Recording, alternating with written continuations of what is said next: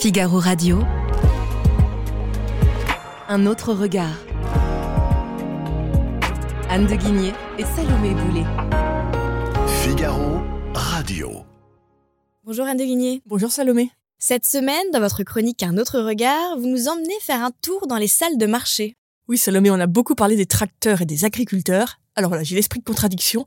Je voulais en effet parler un peu des financiers et des banquiers, parce qu'en fait, depuis 2017, la France et Paris apparaissent comme les grands gagnants du Brexit. On se rappelle de 2012, de la campagne de François Hollande qui disait la finance, c'est mon ennemi, campagne qui a vu un grand succès, comme on a vu avec le résultat des élections. L'état d'esprit a bien changé depuis, et Paris a accueilli depuis 2017, donc, 5500 nouveaux emplois créés dans la finance.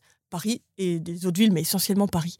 Et Bercy veut accélérer, parce que Bercy prépare une nouvelle loi sur l'attractivité financière qui va arriver dans les prochains mois. C'est une loi assez technique, hein, qui fera pas les, les, gros titres, mais je trouvais intéressant de voir que le monde est multiple. On a certes les difficultés des agriculteurs, mais sur la finance, la France est plutôt en pointe et Paris entend accélérer, parce qu'il y a des vrais résultats. Donc vous avez eu plus de 5000 emplois qui ont été créés. Les banques de Wall Street sont arrivées à Paris massivement. Bank of America a installé sa salle de marché en 2017. Morgan Stanley a doublé ses effectifs depuis 2021 et tous les revenus que les grandes banques ont gagnés à Paris, les grandes banques américaines, se sont envolés depuis quelques années. Et donc, est-ce que Paris et la Défense concurrencent aujourd'hui la City, la place financière de Londres? Oui, c'est vrai qu'on a du peine à y croire. On a tous tellement toujours entendu que la City était indécrônable. Bah, c'est vrai que le Brexit a quand même beaucoup, beaucoup complexifié la vie des financiers londoniens.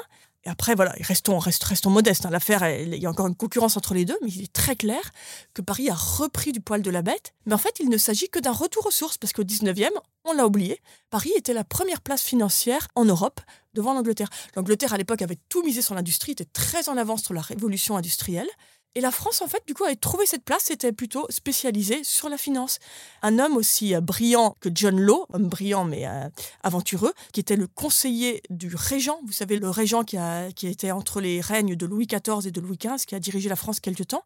Donc John Law, il avait donné ce conseil à John Law, il disait qu'il voyait les limites des ambitions que l'on peut nourrir pour Paris comme métropole économique, cette ville étant éloignée de la mer et la rivière n'étant pas navigable. Donc, disait-il, on ne peut pas en faire la capitale du commerce étranger, mais on peut en faire la première place pour l'échange. Et en fait, ça a marché. Jusqu'à la grande défaite de Sedan en 1870, la France était vraiment à l'époque, enfin la France, surtout Paris, une immense place financière. Et c'est à partir de la défaite de Sedan que les Français perdent confiance en la finance. Oui, c'est une bonne question, Salomé. En fait, la relation des Français à la finance, elle est très étonnante, elle est vraiment passionnelle. Vous avez des moments d'amour fou, comme sous John Law. John Law, vous vous rappelez, il avait fondé une grande compagnie, une avant-première de la bourse, une grande compagnie où on pouvait acheter les actions, spéculer toute la journée. Il y avait même des espèces de dérivés. Et à ce moment-là, tout le Paris, on est au 18e, hein, tout le Paris des princes de la cour euh, jusqu'aux plus modestes valets des, maisons parisiennes, tout le monde passait ses journées à spéculer. Ça a été beaucoup raconté dans la, par la presse et les écrivains de l'époque. Donc, un moment 18e, folie autour de la finance et de la bourse, mais il y a une faillite retentissante. Tout ça se termine mal. Et ce qui douche complètement l'attrait des Français pour la finance pour des siècles à la fin du 19e, ça revient, la bourse redevient vraiment en tête des intérêts des Français. À l'époque, vous avez plus de 100 journaux boursicoteurs qui sont vendus tous les jours. Donc partout, c'est dans tous les romans de Balzac, partout, toutes les familles bourgeoises boursicotent du matin au soir, espèrent s'enrichir comme ça. Et de nouveau, de nombreux scandales. Et puis notamment, pour les Français, c'était un coup très dur que vous avez lors de la révolution russe. La nouvelle République soviétique décide qu'elle ne remboursera pas les emprunts de l'Empire, ce qui ruine énormément de Français.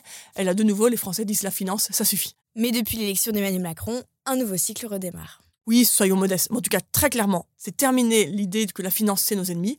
Emmanuel Macron fait tout, à mon sens, a raison, pour que Paris redevienne une grande place financière, parce que derrière la finance, évidemment, c'est toute l'économie. Qui dit finance dit, bah, dit financement, dit entreprise qui marche bien. Donc il y a clairement un changement d'état d'esprit. Du côté des Français, on voit bien que tout ça reste très ambigu. Il reste, voilà, il reste une forme d'anticapitalisme fort, mais malgré tout, il n'y a pas des protestations tous les quatre matins sur le fait que les banques de Wall Street soient arrivées à Paris. Et puis vous avez vu, pendant le confinement, c'était intéressant. Les Français ont énormément boursicoté, à la limite plus que leurs voisins. Ce qui signe un retour d'intérêt vers la bourse. Mais voilà, il faut surtout bien réaliser que la finance, c'est autre chose. Ce n'est pas que la bourse et l'opportunité de, de, gagner comme au Monopoly. C'est surtout un merveilleux vecteur pour financer l'économie, bâtir des projets et être plus compétitif. Merci Anne de Guigné. Merci Salomé. Je rappelle que l'on peut retrouver un autre regard sur Figaro Radio, le site du Figaro et sur toutes les plateformes d'écoute. À bientôt. À bientôt.